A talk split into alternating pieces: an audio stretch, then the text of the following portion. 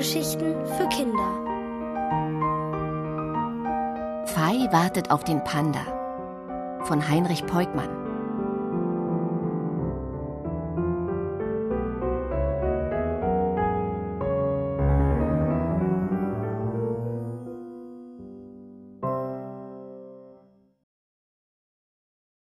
Ein Panda im Dorf. Nach der Schule lief Fei gern zum Fluss hinunter.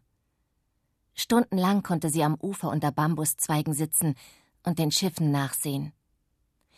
Wenn ihre Freundin Ling dabei war, dann machte es ihr noch mehr Spaß, auf den Fluss zu schauen. Der Hund lag träge im Hof und blickte nicht einmal auf, wenn Fei ihre Freundin abholte. Es war ein kleines Bauernhaus, in dem Ling lebte, mit Wänden aus rotbraunem Lehm und einem strohbedeckten Dach, wie alle Häuser im Dorf. Ling wartete schon auf Fei, und gemeinsam liefen sie an den Reisfeldern vorbei zum Fluss. Vorn, wo der Fluss schlammig war, suhlten sich die Wasserbüffel. In der Ferne, auf der anderen Seite des Flusses, erhoben sich die regenverhangenen Berge, deren Gipfel an vielen Tagen hinter den Wolken verschwanden. Dort oben, in den Bambuswäldern an den Berghängen, lebten die Pandas. Es verging kaum ein Tag, an dem Fei und Ling nicht an sie dachten. Viele andere Tiere lebten dort in den Wäldern. Affen, Hirsche, Murmeltiere. Am schönsten aber waren die schwarz-weißen Pandas. Fei und Ling wussten das, denn einmal, ein einziges Mal nur, hatten sie einen gesehen. Es war ein kalter Wintertag gewesen, an dem ein Panda zu ihnen ins Dorf gekommen war. Die schwarzen Ringe um die Augen ließen ihn freundlich aussehen. Von diesem Panda, dem Einzelgänger, erzählte der alte Wu manchmal, wenn er vorbeikam. Früher hatte er an der Dorfschule unterrichtet, bevor Feis Vater diese Arbeit übernommen hatte. Wu setzte sich zu ihnen und erzählte. Vom Panda oder von früher. Von der Zeit, als noch nicht so viele Schiffe vorbeifuhren und es ruhiger gewesen war auf dem breiten Fluss. Eine Brücke gab es nicht. Fährmann Wang brachte mit seinem Holzboot die Leute zum anderen Ufer. Alle im Dorf kannten den Fährmann Wang, denn jeden hatte er schon mal über den Fluss gesetzt. Auch Fei und Ling. Ganz sicher lenkte Wang das Boot über den Fluss und an den Schiffen vorbei, wenn ihnen eines entgegenkam. Meistens waren Touristen aus der großen Stadt Luho an Bord der Schiffe die die Landschaft mit den regenverhangenen Bergen und den Bambuswäldern sehen wollten. Manchmal, wenn der Steuermann Fei und Ling am Ufer entdeckte, ließ er die Schiffssirene ertönen. Dann winkten sie hinüber, und die Touristen winkten ihnen zurück. Einmal waren Fei und Ling auch auf einem solchen Schiff mitgefahren. Weit flussabwärts, bis nach Luho. Dort gab es jeden Sonntag einen Tiermarkt, den sich Feis Vater hatte anschauen wollen. Alles Mögliche konnte man auf dem Tiermarkt sehen und kaufen. Äffchen, Schildkröten, wuschelige Hündchen, Schlangen, Wachteln, chinesische Nachtigallen und Hühner. Fei wollte einen kleinen Hund haben, Ling ein Äffchen. Aber Feis Vater schüttelte den Kopf, so sehr die beiden auch darum baten. Nein, die sind viel zu teuer für uns, sagte er. Denn viel Geld verdiente er als Lehrer und Lings Vater mit dem Reisanbau nicht. Seit diesem Ausflug fanden Fei und Ling es noch schöner, am Fluss zu sitzen und den Schiffen nachzuwinken. So schnell würden sie nicht wieder mitfahren können. Aber es war fast genauso aufregend, sich die Fahrt vorzustellen und sich davon zu erzählen. Einmal wollten sie den Fluss so weit hinunter, bis sie ans große Meer kommen würden. Und übers Meer wollten sie nach Norden fahren – wo Chinas Riesenstädte liegen, von denen sie Bilder im Fernsehen gesehen hatten. Einmal in so einer großen Stadt zu sein, das stellten sie sich toll vor. Aber niemals würde das klappen, glaubten sie. Niemals. Als Fei eines Abends nach Hause kam, saß ihr Vater auf der Bambusbank vor der Haustür und winkte sie zu sich. Fei merkte gleich, dass er ihr etwas mitteilen wollte aber eine Zeit lang schwieg er. Fei kam es so vor, als suchte er nach den richtigen Worten. Vergiss sie nicht, die Schiffe, sagte ihr Vater schließlich. Und vergiss den Fluss nicht, der uns begleitet hat, solange wir hier leben. Fei verstand nicht, was er damit sagen wollte. Aber ihr Vater erklärte ihr nichts weiter. Er holte seine Erhu hervor, die zweiseitige chinesische Geige, und begann auf ihr zu spielen. Es war eine wehmütige, klagende Musik, zu der er leise sang. Die Töne des Liedes verließen den Hof, sie schienen sich im Flusstal auszubreiten und von den Bergen zurückgeschickt zu werden.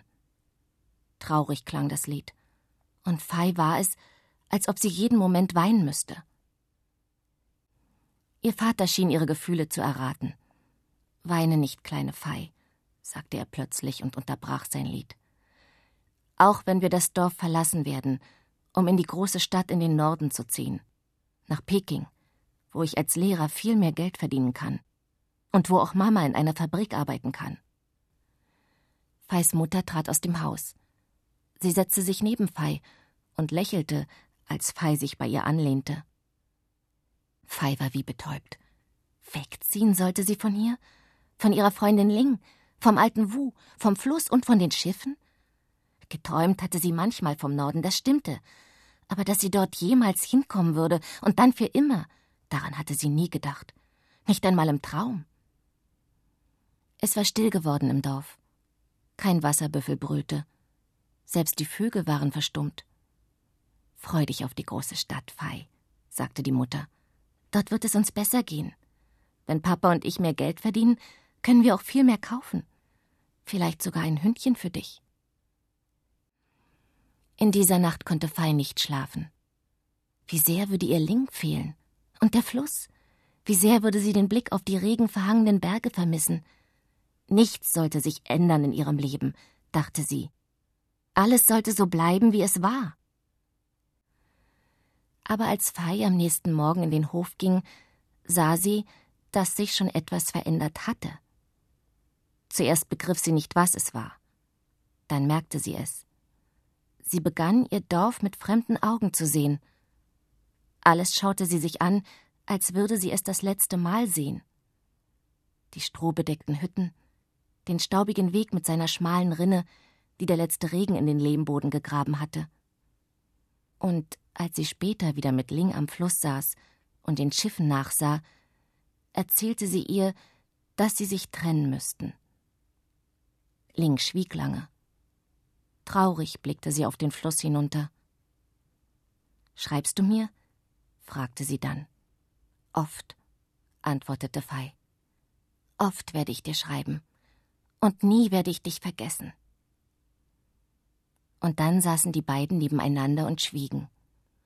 Sie schauten nur hinauf zu den Bergen. Dort oben, dachten sie, dort lebt der Panda. Einsam streift er durch die Bambuswälder. Das hatte der alte Wu erzählt. Ob die Einsamkeit ihn traurig machte? Das hatte der alte Wu nicht erzählt. Wahrscheinlich, weil er es nicht wusste.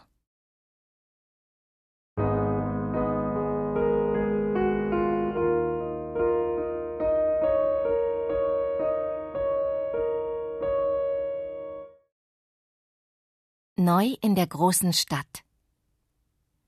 Fei musste Abschied nehmen von ihrer Freundin Ling, vom alten Wu und von ihrem Lieblingsplatz am Fluss.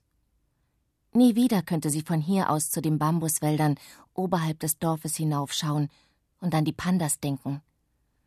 Nun würde sie in die große Stadt Peking im Norden Chinas ziehen. Als es soweit war, stieg Fei mit ihren Eltern in den Zug. Drei Tage dauerte die Bahnreise. Über Berge ging sie, an Seen vorbei, durch Städte, bis irgendwann Peking auf dem Schild im Bahnhof stand. Die Fahrt über haben wir zurückgeschaut und an unser Dorf gedacht. Nun wollen wir nach vorn schauen und die große Stadt kennenlernen, sagte der Vater, als Fei neben ihren Eltern auf dem Bahnsteig stand. Die Häuser in Peking waren so hoch, wie Fei es noch nie gesehen hatte. Bei manchen zählte sie über zwanzig Stockwerke. Das Haus, in dem sie wohnen würden, hatte aber nur vier, und sie zogen in den dritten Stock. Von diesem Haus aus lag Feis neue Schule nicht weit entfernt. Sie übte mit den Eltern den Weg Und dabei ging alles gut. Erst als sie am ersten Schultag alleine losging, fiel ihr auf, wie breit die Hauptstraße war. Die Fahrradfahrer auf ihrer Seite bildeten eine endlose Kette. In der Straßenmitte brausten Autos und Lastwagen vorbei, und auf der anderen Straßenseite fuhren wieder Fahrradfahrer. Wie sollte Fei nur hinüberkommen? Einige Male trat sie einen Schritt vor, dann zuckte sie zurück. Als sie endlich eine Lücke zwischen den Fahrrädern entdeckte, rannte sie los, wartete, bis sie zwischen den Autos und Lastwagen hindurch konnte und wollte sich schon freuen, dass sie es geschafft hätte. Da prallte sie so gegen ein Fahrrad, dass der Fahrer beinahe umgefallen wäre. Schimpfend fuhr er weiter, aber über Feis linkes Bein zog sich eine lange Schramme. Sie humpelte die Straße hinunter und überquerte dann den Hof ihrer neuen Schule. Gerade rechtzeitig mit der Lehrerin kam sie am Klassenraum an. Ich heiße Frau Mo, sagte die Lehrerin. Du bist sicher Fei. Was hast du denn da am Bein? Bin hingefallen, murmelte Fei. Einige Kinder begannen zu kichern, die anderen schauten neugierig zu ihr herüber. Seid ruhig, das ist Fei. Sie kommt von weit her zu uns. Aus einem Dorf im Süden kommt sie. Darum ist alles neu für sie in Peking. Helft ihr, dass sie alles schnell kennenlernt und dass sie sich wohlfühlt. Frau Mo wies ihr einen Platz neben einem Mädchen mit kurzen Haaren zu, und Fei wagte die ganze Stunde über nicht aufzuschauen. In der Pause stand Fei allein auf dem Schulhof, bis ihre Banknachbarin zu ihr kam und sagte: Ich heiße Chen. Erzählst du mir etwas über dein Dorf? Fei nickte. Doch da wurde das Mädchen schon fortgezogen. Es sollte mit den anderen Fangen spielen. Und Fei stand wieder allein. Genauso wie sie auch in der neuen Wohnung allein war.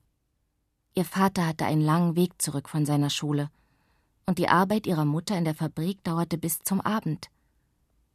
Langsam ging Fei durchs Wohnzimmer. Sie öffnete das Fenster und blickte hinaus.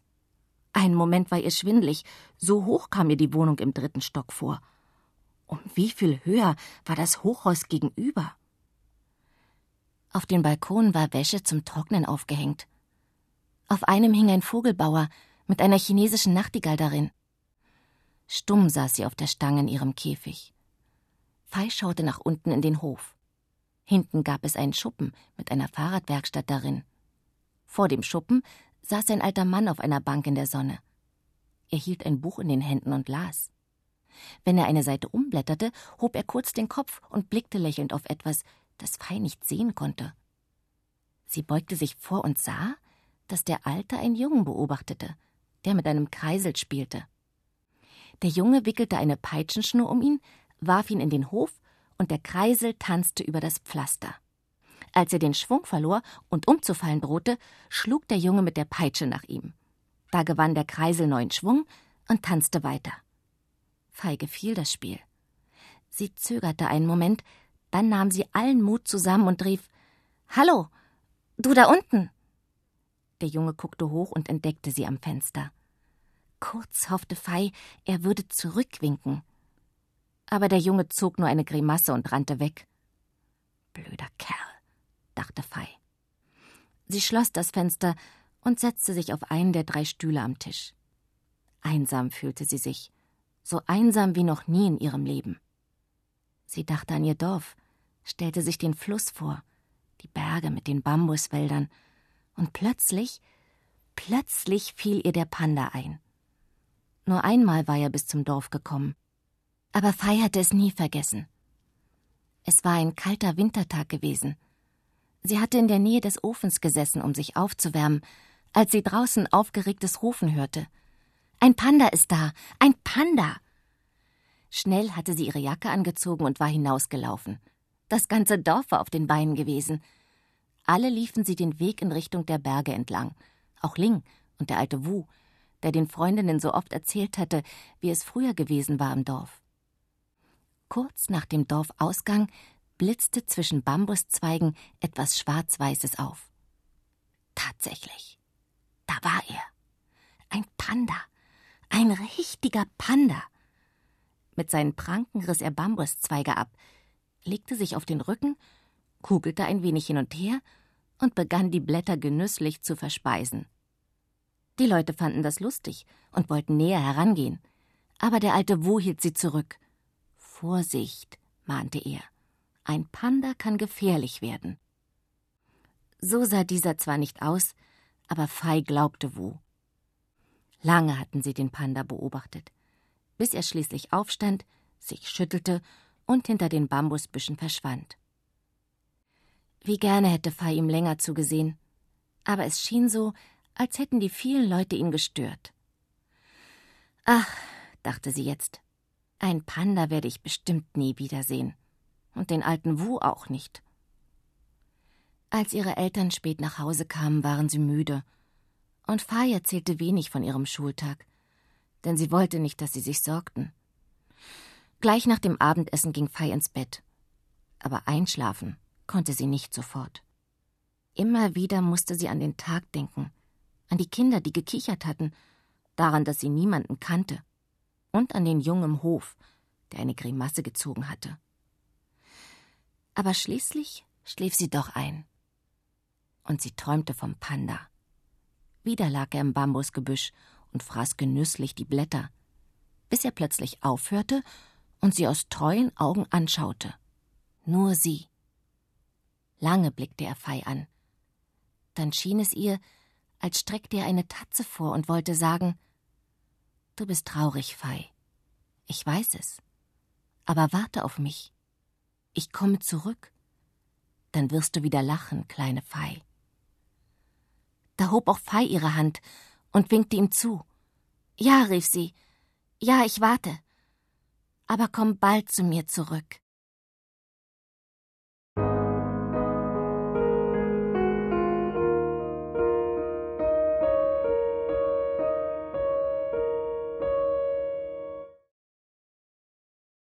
Kleiner, ernster Kaiser Pu.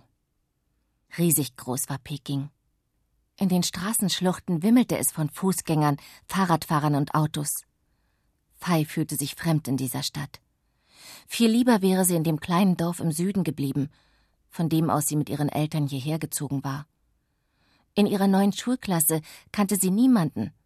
Der Junge im Hof hinter ihrem Haus, der so gerne mit dem Kreisel spielte, hatte nur eine Grimasse gezogen und war weggerannt, als Fei ihm zugerufen hatte. Da hatte Fei sich an den Panda erinnert, der einmal ins Dorf gekommen war. Und in der Nacht hatte sie sogar von ihm geträumt. Er würde wiederkommen, das hatte er ihr im Traum versprochen. Dann würde Fei wieder lachen. Aber Fei glaubte nicht daran. Bestimmt würde sie den Panda niemals wiedersehen. Bestimmt würde sie niemals wieder lachen. Als Fei von der Schule nach Hause kam, sah sie vom Fenster aus, dass der Junge im Hof wieder mit dem Kreisel spielte. Auch der alte Mann saß lesend vor der Fahrradwerkstatt, genau wie gestern. Aber nun rief Fei nicht mehr hinunter. Was wäre, wenn der Junge wieder Grimassen schneiden würde?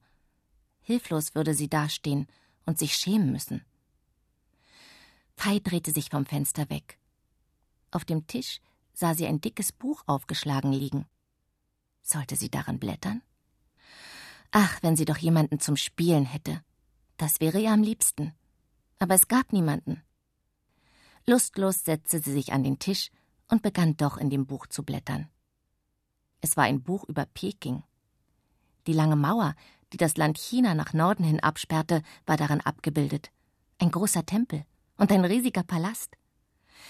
Bestimmt hat Papa sich das Buch besorgt, um Peking besser kennenzulernen, dachte sie. Da entdeckte sie das Foto eines kleinen Jungen, der auf einem großen Sessel saß. Ganz in Gelb war er gekleidet und schien Fei mit großen dunklen Augen direkt anzublicken.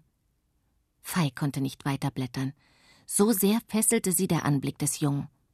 Warum guckte er so traurig? So traurig hatte nicht einmal sie selbst geguckt gestern, als sie sich schrecklich einsam gefühlt hatte. Dabei müsste der Junge doch lachen so vornehm, wie seine gelbe Samtkleidung aussah. Außerdem verbeugten sich einige alte Männer vor ihm und schienen ihm etwas überreichen zu wollen. Es sah aus wie eine Schriftrolle. Aber der Junge beachtete die Männer gar nicht. Traurig blickte er in die Ferne. Die Diener überreichen Puh das Dankschreiben eines Königs, stand unter dem Bild. mehr nicht.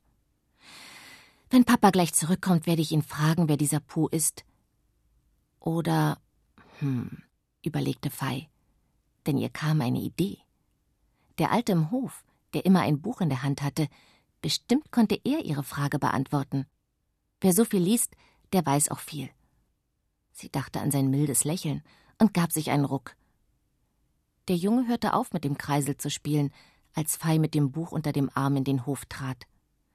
Aber sie achtete nicht auf ihn, sondern ging schnurstracks zu dem alten Mann hinüber, der sein Buch zuklappte, als er sie kommen sah. Er bot Fei einen Platz neben sich auf der Bank an und sagte Schön, dass du zu uns runterkommst. Ich habe dich schon am Fenster gesehen. Fei freute sich über seine Begrüßung. Ich heiße Fei und habe eine Frage. Bestimmt kannst du sie mir beantworten. Sie klappte das Buch auf und zeigte auf das Foto mit dem traurigen Jungen. Weißt du, wer das ist? Und warum er so traurig guckt? Der Alte lächelte. Sicher weiß ich das. Das ist der kleine Puh. Und er war erst drei Jahre alt, als er auf dem Thron saß. Auf dem Thron? Auf was für einem Thron denn? rief Fei aus. Na, Puh war doch der letzte Kaiser von China, lachte der Alte so auf, dass auch der Junge zu ihnen herüberschaute. Ein Dreijähriger als Kaiser? Das konnte Fei sich nicht vorstellen. Ein Kaiser, das ist doch ein alter Mann mit einem Bart, sagte sie. Meistens war das auch so, aber der vorige Kaiser war jung und kinderlos verstorben, und Po sein nächster Verwandter. Deshalb musste er schon mit drei Jahren Kaiser werden, erklärte der Alte. Aber dann konnte er sich doch freuen. Dann bekam er doch alles, was er sich wünschte, rief Fei. Und dann? fragte der Alte. Was ist dann? Kann es nicht langweilig werden, wenn alle Wünsche sofort erfüllt werden? Daran hatte Fei nicht gedacht. Dabei wusste sie, wie schön das Warten auf die Erfüllung sein kann. Aber er konnte regieren, fiel ihr ein. Das muss doch schön gewesen sein für ihn. Der Alte schüttelte den Kopf. Dazu war er zu klein. Das machten seine Diener für ihn. Vor allem aber durfte er nicht mehr mit seinen Freunden spielen. Ein Kaiser spielt nämlich nicht. Da begriff Fei. Er konnte nur auf seinem Thron sitzen? Der Alte nickte. Fei stellte es sich schrecklich vor, immer nur dasitzen zu müssen und niemals spielen zu dürfen. Sie käme sich ja vor wie, ja, wie eine Gefangene. Dann war es kein Wunder, dass er so traurig guckte, fand Fei und klappte ihr Buch zu. Danke, sagte sie. Du weißt aber wirklich viel. Sie wollte aufstehen und gehen, da sagte der Alte Bleib noch ein bisschen Fei. Und du, Hingli, zeig uns doch mal dein Spiel. Er kann prima mit dem Kreisel umgehen, fügte er für Fei hinzu. Aber Hingli hörte das Lob. Er nickte stolz, wickelte die Peitschenschnur um den Kreisel und warf ihn in den Hof. Ein paar Mal schlug er mit der Peitsche nach ihm, und der Kreisel drehte sich in wildem Tanz. Fei klatschte vor Freude in die Hände, und Hingli lächelte. Der Alte stieß Fei an. Versuch's doch auch mal. Darf ich denn? Zögernd stand sie auf. Hingli nickte.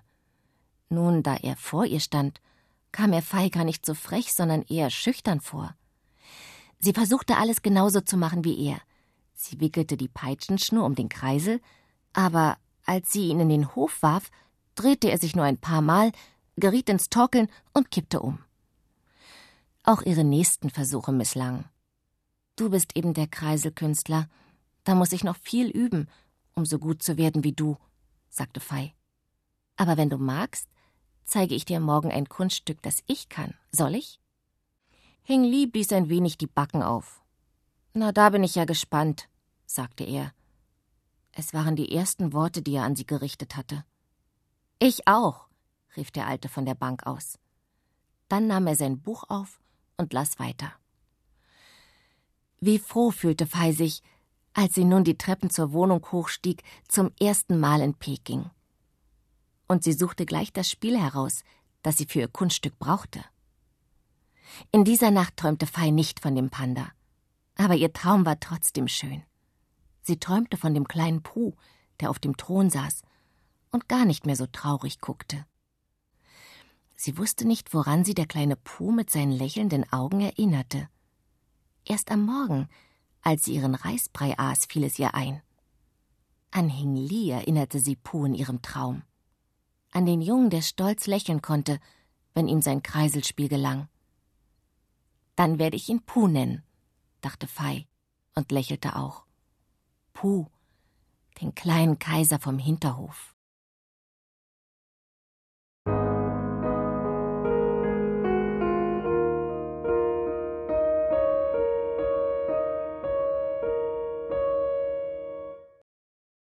Fast wie im Nationalzirkus. Gleich nach der Schule übte Fei ihr Spiel in der Wohnung, bevor sie es wagte, in den Hof hinunterzugehen. Sie hielt die beiden Stöcke in den Händen und versuchte, die Rolle auf dem Band zu balancieren.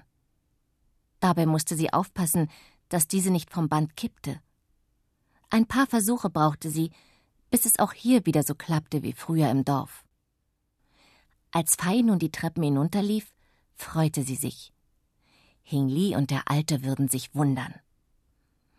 Die beiden Stöcke, die mit dem Band verbunden waren, und die Rolle mit der tiefen Kerbe in der Mitte hielt sie hinter ihrem Rücken versteckt, als sie den Hof betrat.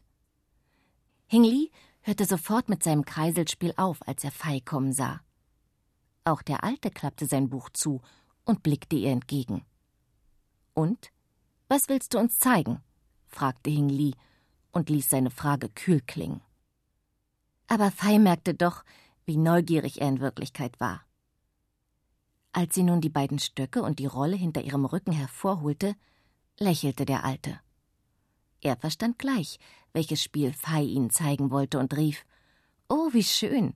Ein Diabolo!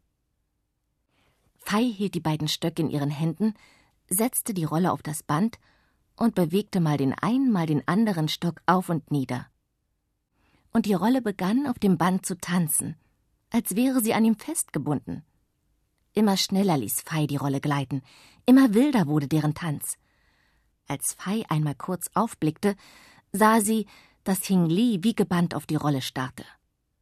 Da spannte Fei das Band und die Rolle flog hoch in die Luft. Genau in der Kerbe fing sie sie mit dem Band wieder auf, hob schnell den einen Stock, senkte den anderen und ließ die Rolle weiter tanzen. Hing Li klatschte vor Begeisterung in die Hände. Mit einem solchen Kunststück hatte er nicht gerechnet. Bravo, rief er, und das habe ich noch nie gesehen. Noch einmal wiederholte Fei das Kunststück, ließ die Rolle sogar höher fliegen und schaffte es wieder, sie aufzufangen. Diesmal klatschte sogar der Alte. Ein wenig mühsam erhob er sich und kam näher. Darf ich auch mal? Fei nickte. Klar darfst du. Der Alte nahm ihr die Stöcke ab und ließ die Rolle ein paar Mal, wie zur Probe, langsam über das Band gleiten. Dann erhöhte er das Tempo. Die Rolle raste über das Band, und plötzlich hielt der Alte den einen Stock blitzschnell nach unten, den anderen nach oben. Und die Rolle lief tatsächlich das Band hinauf. Da kam selbst Fei ins Staunen. Hey, das habe ich ja noch nie gesehen. Wo hast du das denn gelernt? Der Alte schmunzelte. Ach, es gab mal ein paar Jahre in meinem Leben, da hatte ich viel Zeit dazu, das Kunststück zu üben. Dann schwieg er. Mehr wollte er Fei nicht erzählen. Zeig uns den Trick nochmal, bat Tingli. Und so kam es, dass Feis Eltern, als sie die Haustür öffnen wollten, um in die Wohnung hinaufzugehen, die Stimmen hinten im Hof hörten. Neugierig kamen sie näher und sahen, dass mal der Alte, mal Fei ihre Kunststücke mit dem Diabolo vorführten und Ting Li seines mit dem Kreisel. Damit könnt ihr ja glatt zum chinesischen Nationalzirkus, rief die Mutter. Wollen wir auch, antwortete Hing Li. Aber der Alte winkte ab. Dafür bin ich zu alt, sagte er und stellte sich den Eltern vor. Wu heiße er, und er sei der Großvater von Hing Li. Fei konnte es zuerst gar nicht glauben. Sie hatte zwar keine Freundin Ling mehr, aber dafür kannte sie nun Hing Li und hatte sogar wieder einen Freund namens Wu. Fast so wie der alte Wu damals im Dorf, dachte sie. Eine Zeit lang spielten sie noch zusammen. Dann musste Fei zum Abendessen. Das Beste war doch dein Kreiselspiel, sagte sie zum Abschied zu Hingli. Und weißt du auch, dass ich einen Spitznamen für dich habe? Hingli schüttelte den Kopf und zog eine Grimasse wie zuvor schon einmal. Aber Fei hatte es längst bemerkt. Immer wenn Hingli nervös wurde, zog er die Grimasse. Nicht, weil er etwas gegen sie hatte. Pu nenne ich dich, weil du mich im Traum an den Jungen, der mal chinesischer Kaiser war, erinnert hast. Hing Li sah zu seinem Großvater hinüber, als wollte er ihn fragen, was er davon hielte. Der alte Wu meinte, wenn du mich fragst, etwas Besseres als den Namen eines Kaisers zu tragen, das gibt es gar nicht. Und dann nickte Hing Li. Ja, dann bis morgen, Pu. Bis morgen, Wu, rief Fei. Und als sie zum Haus lief, sah sie aus den Augenwinkeln, dass der Alte schon wieder auf seiner Bank neben der Fahrradwerkstatt saß und las. Ein bisschen komisch ist er schon, dachte Fei. Nichts scheint er lieber zu tun, als Bücher zu lesen. Und welche Zeit das war, in der er das Diabolo-Spiel gelernt hat, das hat er mir auch nicht verraten. Fei nahm sich vor, ihn bei nächster Gelegenheit danach zu fragen. Das waren ja tolle Kunststücke, die ihr im Hof vorgeführt habt, sagte die Mutter, als Fei in die Wohnung kam. Ja, und ich habe geglaubt, dass ich das Diabolo-Spiel kenne. Aber wie man die Rolle am Band hochlaufen lassen kann, das habe ich noch nie gesehen, lachte Fei. Wer das kann, der ist wirklich fast ein Zirkuskünstler, bestätigte der Vater. An diesem Abend setzte sich Fei an den Tisch am Fenster und schrieb ihrer Freundin Ling einen Brief. Denn endlich konnte sie etwas Schönes berichten, das sie in Peking erlebt hatte. Liebe Ling, schrieb sie, in der großen Stadt habe ich zuerst niemanden gekannt. Aber seit heute habe ich einen Freund. Hing Li heißt er. Doch ich nenne ihn Pu. Kennst du den kleinen Pu? Den letzten Kaiser von China? Außerdem habe ich einen neuen alten Freund mit Namen Wu. Er erzählt nicht so viel wie unser Wu im Dorf. Dafür liest er schrecklich gerne Bücher. Aber dich und unser Dorf vermisse ich trotzdem sehr. Denkst du noch an mich? winke für mich den Schiffen auf dem Fluss nach.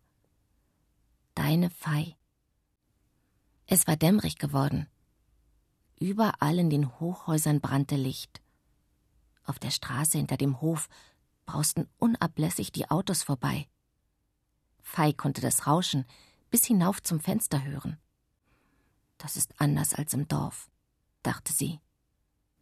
Im Dorf wurde es abends still und dunkel. Nur die Schreie der Tiere waren dann zu hören. Das Gekrächze der Vögel, die Schreie der Affen, sonst nichts. Die Pandas waren niemals zu hören. Ein Panda werde ich bestimmt nie wiedersehen, überlegte Fei weiter. Auch wenn er es mir im Traum versprochen hat. Wie soll er hierher kommen, in dieses Gewimmel von Menschen, Straßen und Autos? Der Tag war so schön gewesen und doch spürte Fei wieder eine leise Traurigkeit. Lag es an dem Brief für Ling und daran, dass Fei an das Dorf gedacht hatte? Vielleicht. Es war ja auch zu schön in ihrem Dorf gewesen. Niemals wollte Fei das vergessen. Und ihre Freundin Ling, die wollte sie auch niemals vergessen.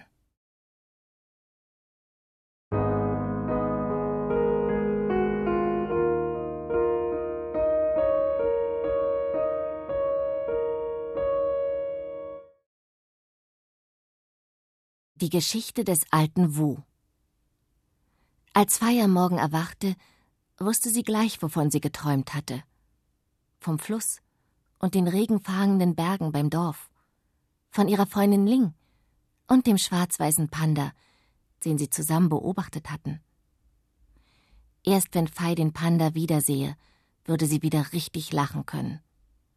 Aber ein Panda, glaubte sie, würde niemals in die riesige Stadt Peking kommen. Obwohl dies alles so fern war, konnte Fei ihrer Banknachbarin Chen in der Schule endlich etwas Schönes erzählen, das sie in Peking erlebt hatte. Von ihren Kunststücken mit dem Kreisel und dem Diabolo im Hof mit Hing Li und dem alten Wu erzählte sie. Und dass es fast wie im chinesischen Nationalzirkus gewesen sei. Schade, dass ich nicht dabei war, sagte Chen. Ja, würdest du mich denn mal zu Hause besuchen? fragte Fei. Na klar, erwiderte Chen. Da wurde sie von den anderen Mädchen gerufen. Im Hinüberlaufen rief sie Fei zu: Komm, mach mit, wir spielen Fang. Wie freute Fei sich da. Zum ersten Mal wurde sie von den anderen aufgefordert, mitzuspielen. Am Nachmittag war Hing Li, den Fei Pu nach dem letzten Kaiser nannte, nicht im Hof zu entdecken.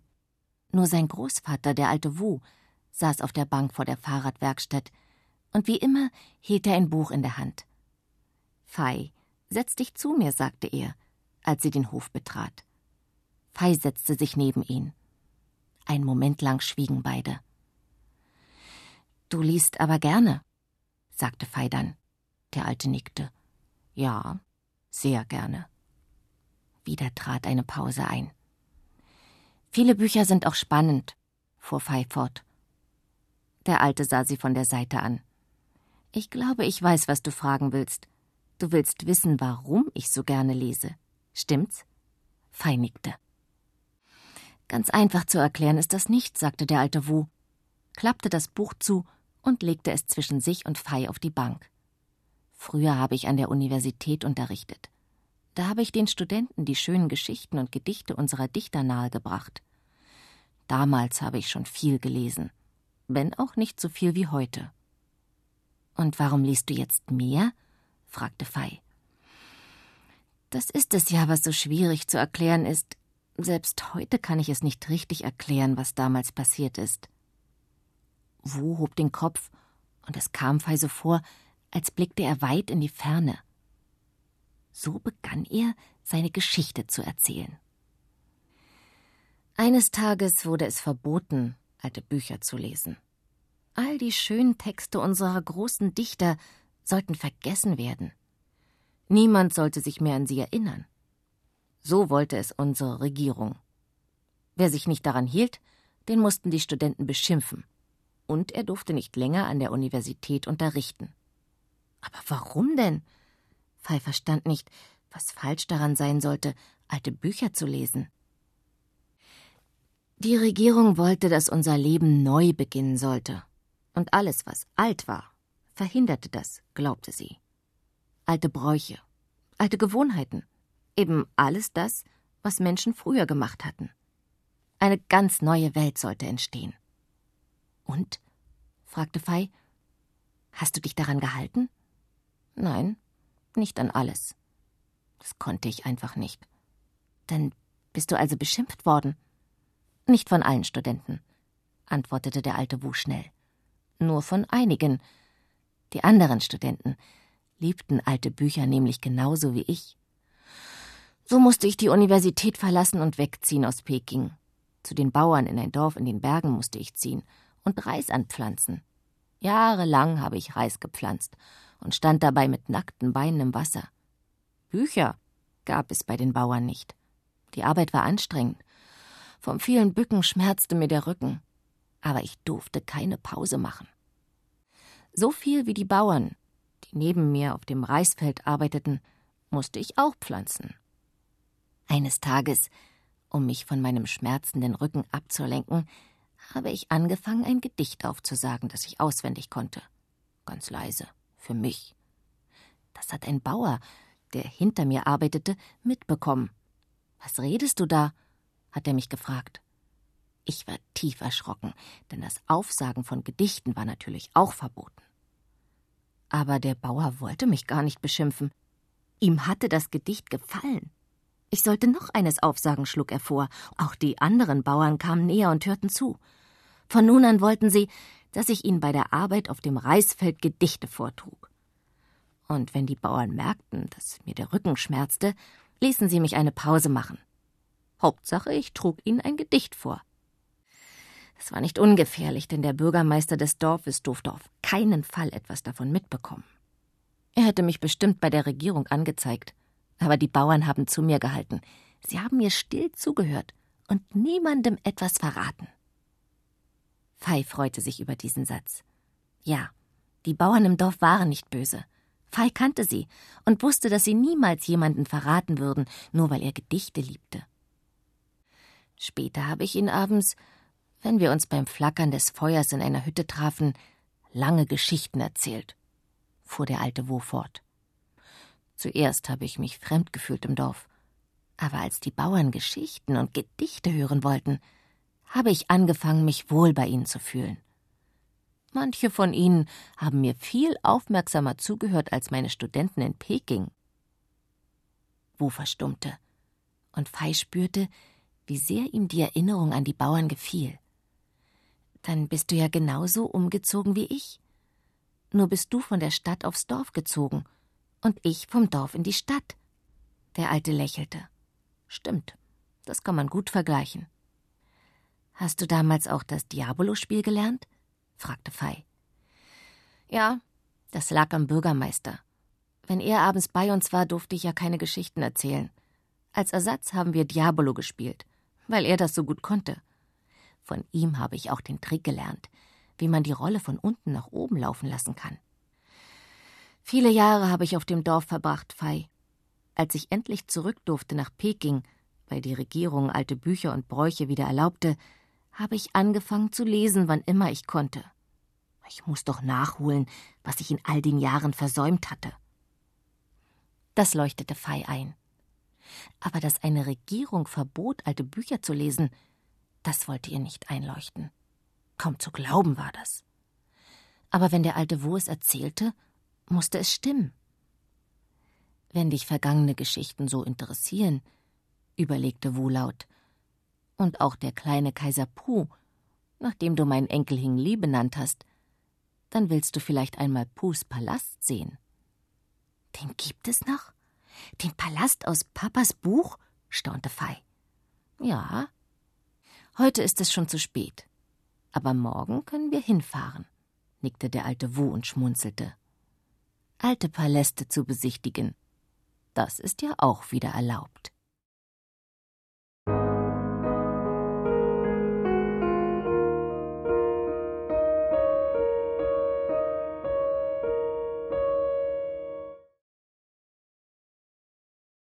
Besuch im Kaiserpalast. Wie immer saß der alte Wu auf der Bank vor der Fahrradwerkstatt, als Fei am nächsten Tag nach der Schule in den Hof kam. Aber diesmal hatte er zum ersten Mal kein Buch in der Hand. Sein Enkel Hing Li, den Fei Pu nannte, saß neben ihm. Die beiden hatten schon auf Fei gewartet und drängten gleich zum Aufbruch. Nun sollte es zum Palast von Pu gehen – der als letzter Kaiser Chinas den Thron schon mit drei Jahren hatte besteigen müssen. An der Hauptstraße zwängten sich die drei in einen übervollen Bus. Erst jetzt bemerkte Fei, wie groß Peking wirklich war. Durch immer neue lange Straßen fuhr der Bus.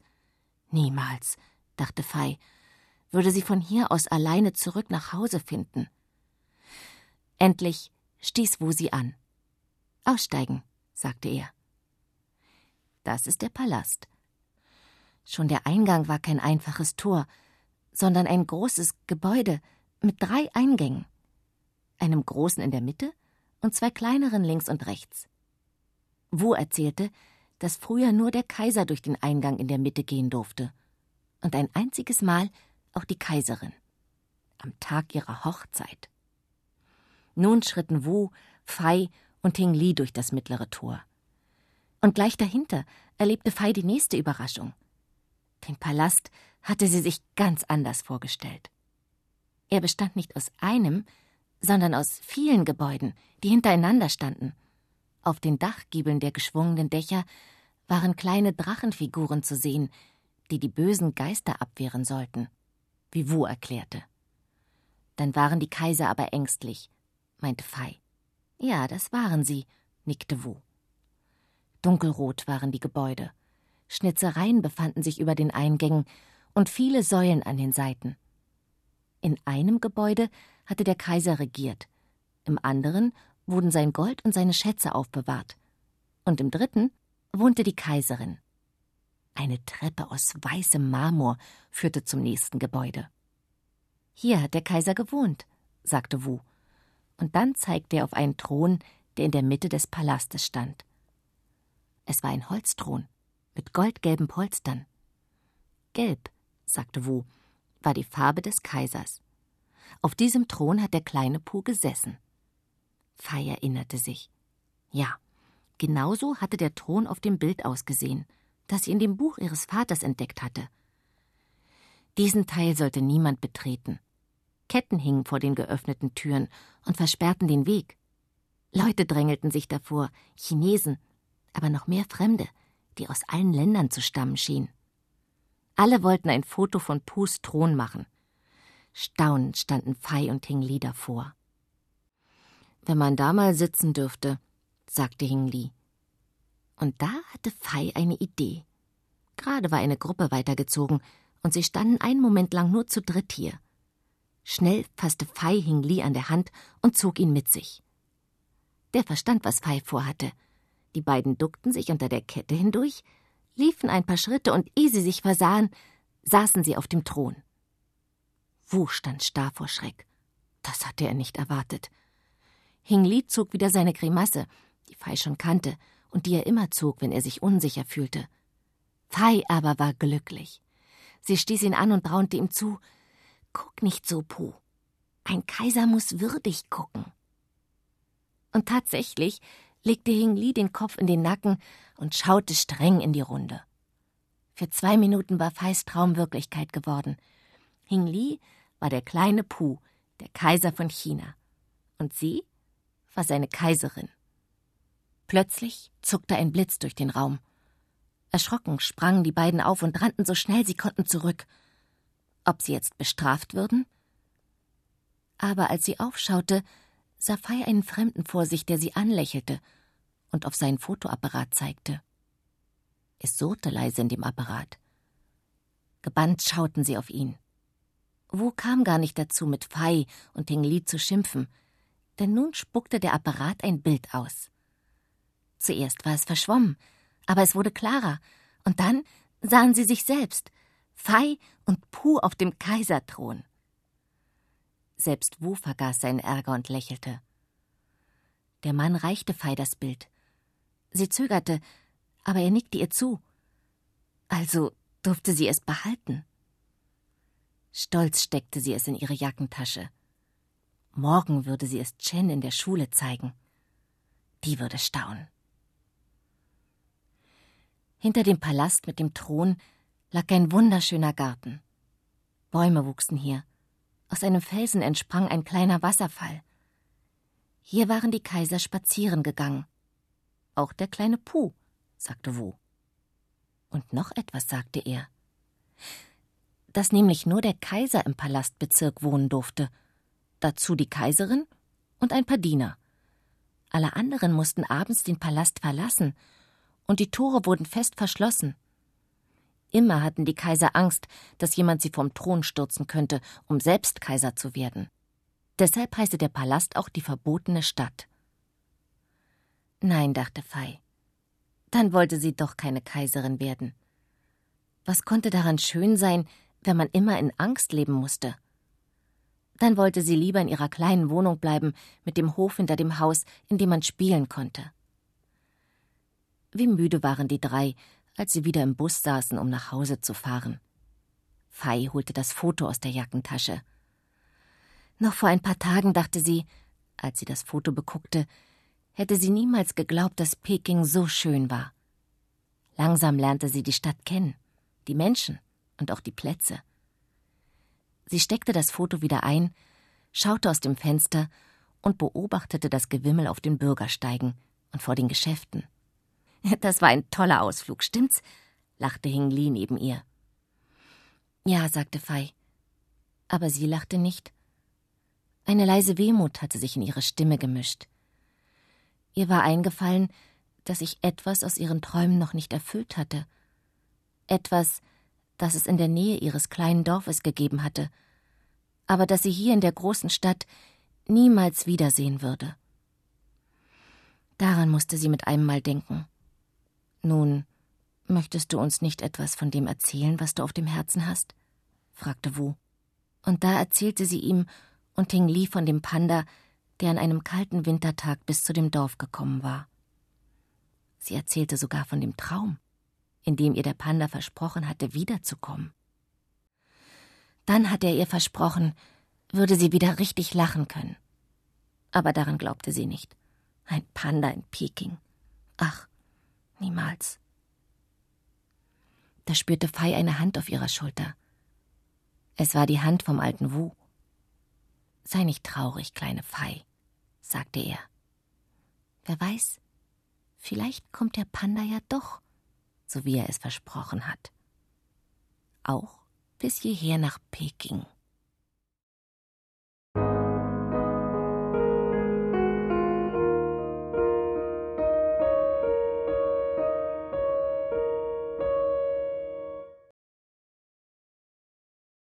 Ein Panda in Peking?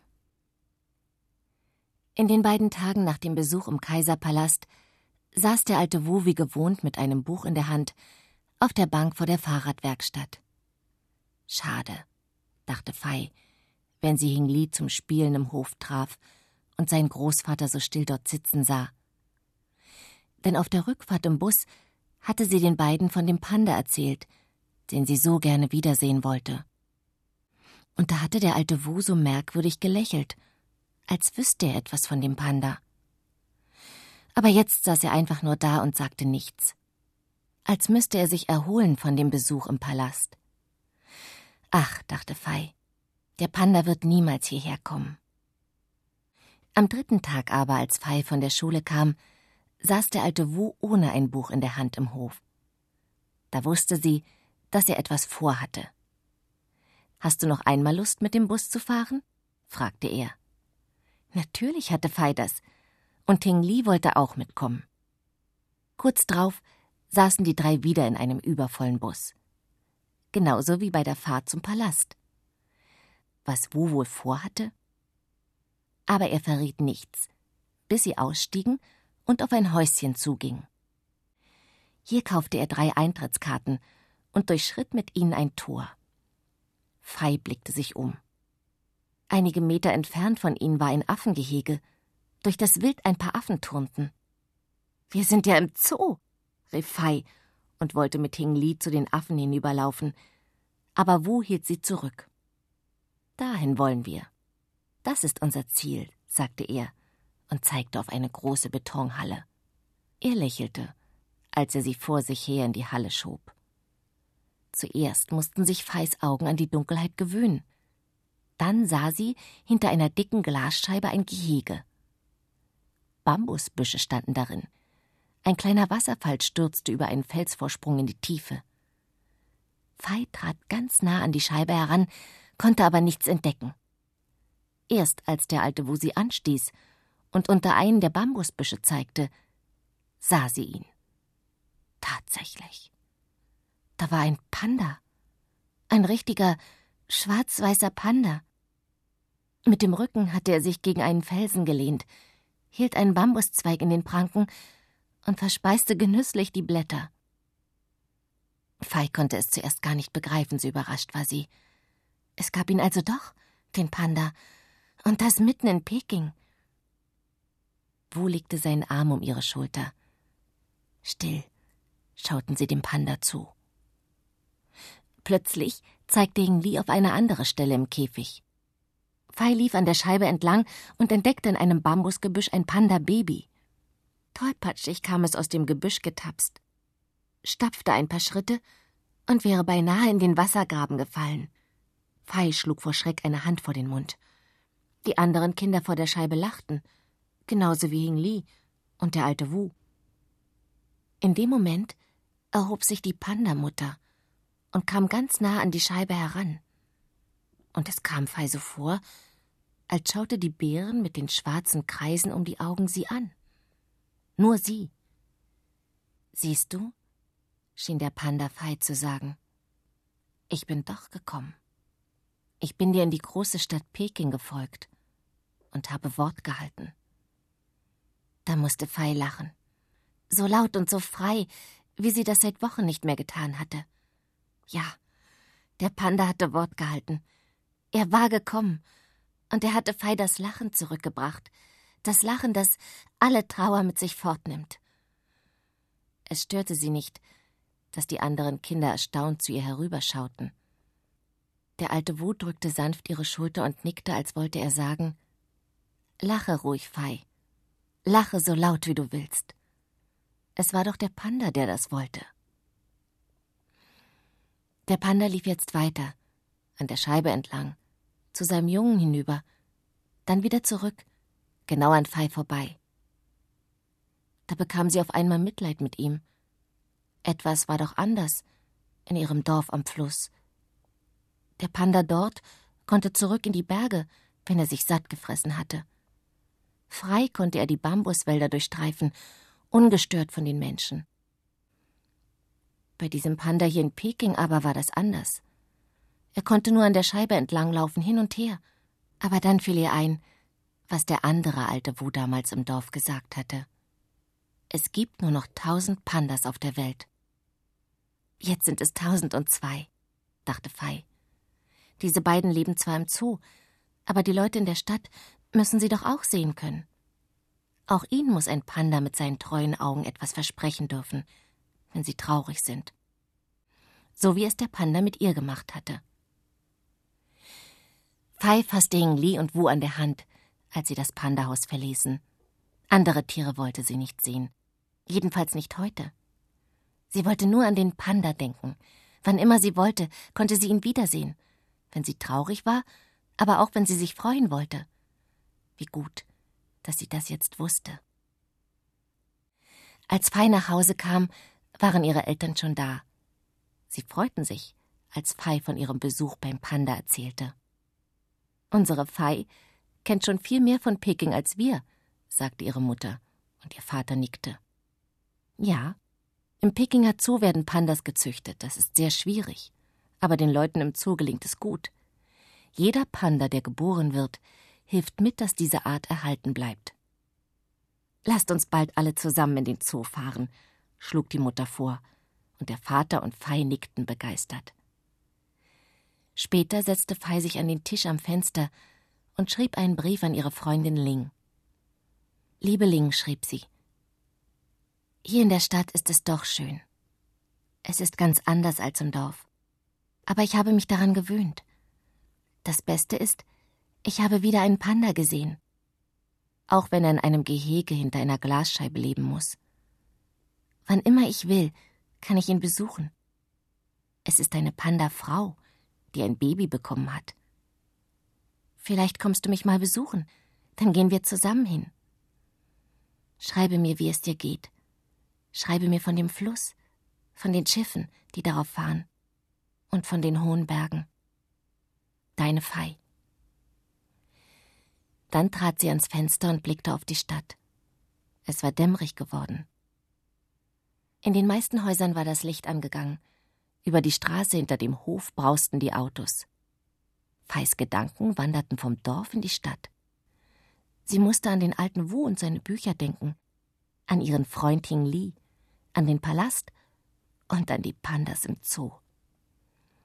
Alles, woran sie dachte, hatte mit Peking zu tun. Im Nebenzimmer begann ihr Vater auf der Erhu zu spielen, der zweiseitigen Geige. Ganz leise spielte er und sang dazu. Es war ein wehmütiges Lied, das aber nicht traurig war. Und sein Klang traf genau Feis Stimmung.